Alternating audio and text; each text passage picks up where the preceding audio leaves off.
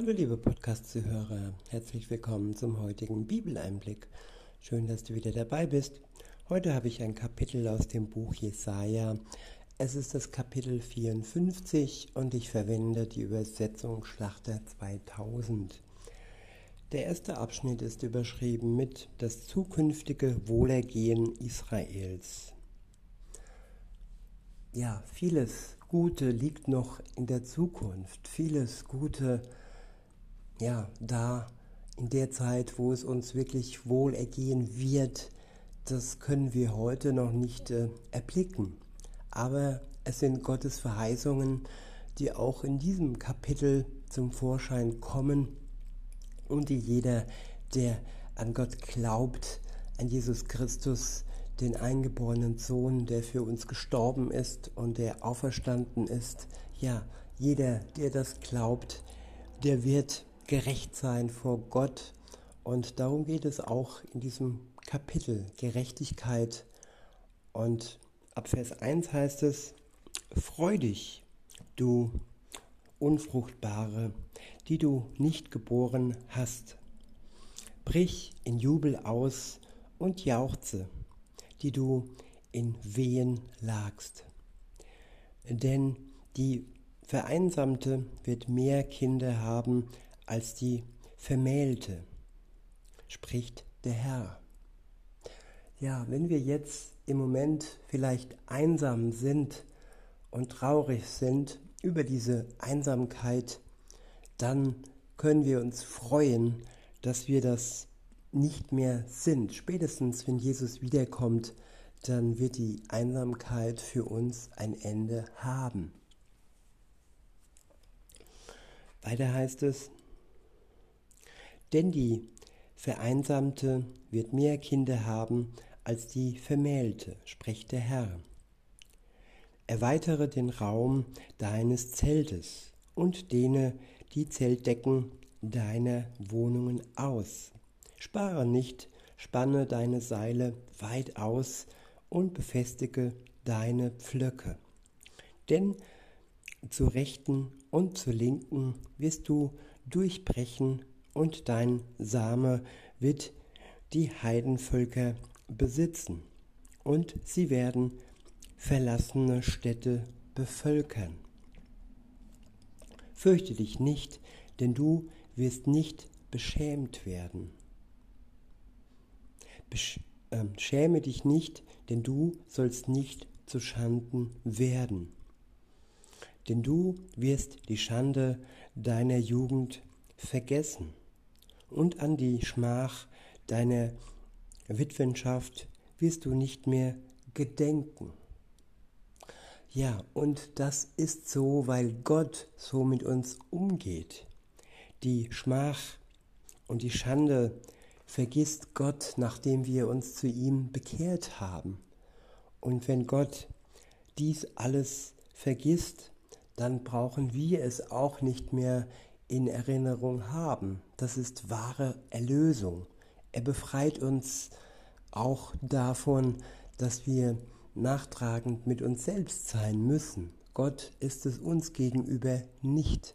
Wenn er befreit, wenn er erlöst, der ist wahrhaftig frei und erlöst von seiner Vergangenheit, die er bereut hat. Und das ist die Voraussetzung, die Reue und die Einsicht. In Vers 5 heißt es, denn dein Schöpfer ist dein Ehemann. Herr der Herrscharen ist sein Name und dein Erlöser ist der Heilige Israels. Er wird Gott der ganzen Erde genannt. Ich wiederhole, denn dein Schöpfer ist dein Ehemann. Herr der Herrscharen ist sein Name und dein Erlöser ist der Heilige Israels. Er wird Gott der ganzen Erde genannt. Ja, wenn wir uns auf Jesus einlassen, dann gehen wir eine echte Beziehung und auch einen Bund, man könnte sagen, einen Bund der Ehe ein. Gott ist dann unser Bräutigam, er ist unser Ehemann. Und das ist eine Verbindung, die uns nie mehr einsam lassen lässt. Auch jetzt schon können wir diese Verbindung spüren und glücklich sein, dass wir ja nicht alleine sind. Jeder Single ist nicht wirklich Single, wenn er mit Gott in Verbindung tritt. In Vers 6 heißt es, denn wie eine verlassene und dem Geist bekümmerte Frau wird der Herr dich rufen. Wie die Frau der Jugendzeit, wenn sie verstoßen ist, spricht dein Gott. Ja, von der Welt verstoßen, von der Welt missachtet. Das sind die Menschen, die Gott ruft. Vielleicht fühlst auch du dich, liebe Zuhörerin, lieber Zuhörer, von der Welt verstoßen und missachtet. Dann sei gewiss, dass das bei Gott nicht so ist. In Vers 7 heißt es, einen kleinen Augenblick habe ich dich verlassen, aber mit großer Barmherzigkeit werde ich dich sammeln. Ja, dieser Augenblick macht uns deutlich, dass wir ohne Gott verlassen sind, dass wir ohne ihn ja nicht fähig sind, wirklich zu leben, dass wir nur dahin vegetieren und dass wir ja kein echtes Leben haben und dass unser Leben immer mehr und mehr ja dahin sieht. Und wenn dieser Augenblick vorbei ist und wir erkennen, dass wir Gott brauchen, dann zeigt er uns in seiner Barmherzigkeit und sammelt uns zusammen, ja, zu seiner Braut. In Vers 8 heißt es, in überwa überwallendem Zorn habe ich einen Augenblick mein Angesicht vor dir verborgen. Ja, Gott ist zornig, was unsere Schuld und unsere Sünde angeht.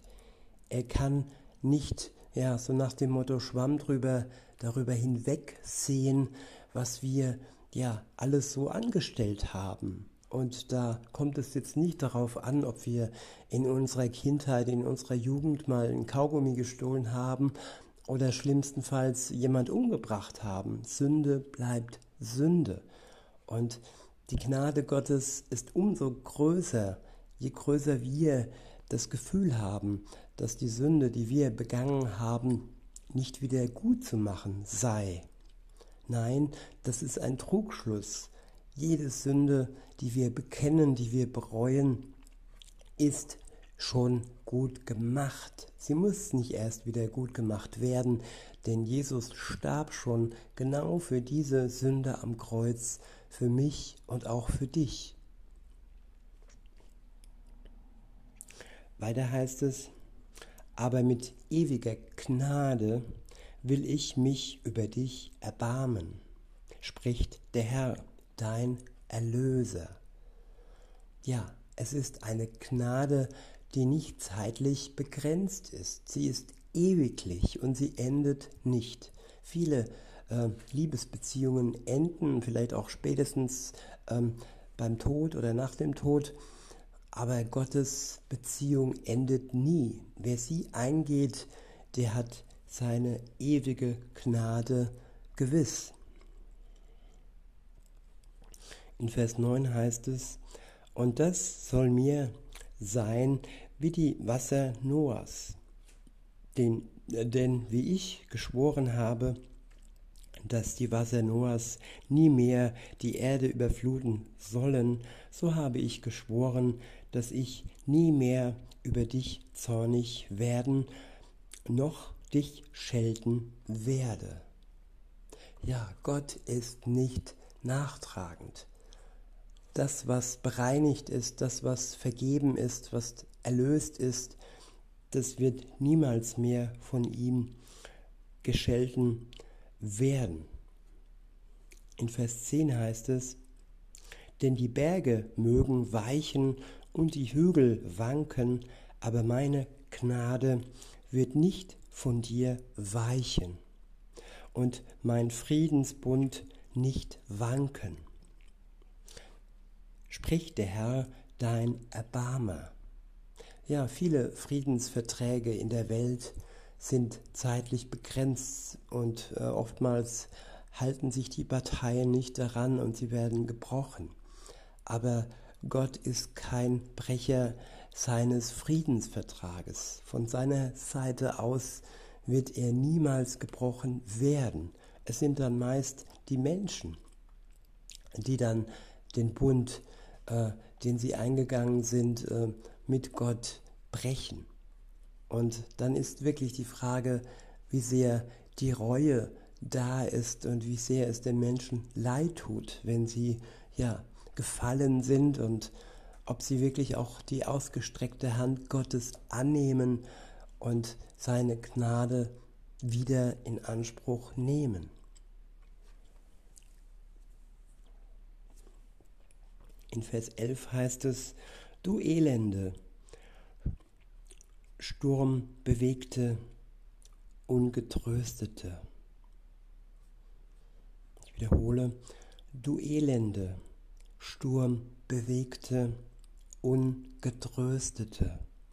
Siehe, ich will deine Steine in Bleiglanz legen und dein, deine Grundfesten mit Seraphinen bauen. Ja, Elend. Das Volk Gottes hat so viel Elend erfahren und äh, er sagt ihm zu und auch allen, die ja mit Jesus in Verbindung stehen, dass sie getröstet werden in ihrem Elend und dass der Sturm, in den, denen sie sind, sie nicht zum Untergang bringen wird. In Vers 12 heißt es, ich will deine Zinnen aus Rubinen machen und deine Pforten aus Karfunkeln und alle deine Grenzmauern aus köstlichen Steinen. Ja, das ist eine Vorausschau, was Gott vorhat und wie kostbar seine Stadt sein wird, die die erleben dürfen, die an ihn glauben und die ihm treu bleiben, bis Jesus dann wiederkommt. In Vers 13 heißt es, und alle deine Kinder werden vom Herrn gelehrt, und der Friede deiner Kinder wird groß sein. Durch Gerechtigkeit wirst du fest gegründet werden. Du wirst fern sein von Bedrückung, denn du brauchst dich nicht zu fürchten. Und von Schrecken, denn er wird nicht zu dir nahen, der Schrecken. Siehe, sie mögen sich wohl zusammenrotten, aber es geht nicht von mir aus. Ja, all das Zusammenrotten, das im Moment in der Welt geschieht, das Böse, das sich sammelt und gegen ja, sein Volk, seine Braut vorgeht, das geht nicht von Gott aus. Das Böse zappelt noch wie eine Pendeluhr ähm, zu Ende schwingt, aber es ist nur das letzte Gebären, das letzte, die letzten Bewegungen, die eigentlich schon ja, den Tod überwunden haben. Die Uhr pendelt aus. Die Mechanik ist aber schon ja, zum Stehen gekommen. Das sind letzte Bewegungen auch des Teufels, die er noch ja, im Moment tun kann, bis Jesus wiederkommt und allem Bösen ein Ende macht. Weiter heißt es, wer sich aber gegen dich zusammenrottet, der wird an dir zu Fall kommen. Ja, Gott wird uns die Macht geben. Wir werden mit ihm zusammen regieren. Und ja, der Richterspruch Gottes und die gemeinsame Regentschaft ist gewiss gegen die, die sich im Moment noch gegen uns, gegen die Gläubigen zusammenrotten.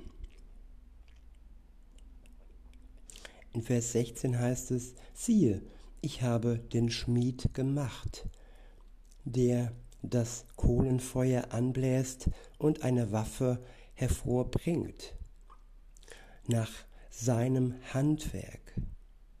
Ja, all die Menschen, die Bösen, die Waffen hervorbringen, sie wurden von Gott, dem Schöpfer, gemacht. Und das, was äh, hervorkommt, was von Gott gemacht wurde, das hat keine größere Macht als der Schöpfer selbst. Und so auch die Waffe an sich. Sie mag wohl schrecklich aussehen, aber trotzdem ist sie der Macht Gottes unterstellt. Weiter heißt es, und ich habe auch den Zerstörer gemacht, um zu vernichten. Keine Waffe, die gegen dich geschmiedet wird, soll es gelingen. Und alle Zungen, die sich gegen dich vor Gericht erheben, sollst du schuldig sprechen. Das ist das Erbteil der Knechte des Herrn und ihre Gerechtigkeit, die ihnen von mir zuteil wird, spricht der Herr. Ja, das ist das Erbe, das noch nicht ausgezahlt wurde, dass wir zusammen regieren und richten mit Jesus am Ende der Zeit und wenn es dann soweit ist, dass er das Böse hier auf der Welt beendet. In diesem Sinne, liebe Zuhörer, wünsche ich euch noch einen schönen Tag und sage bis denne.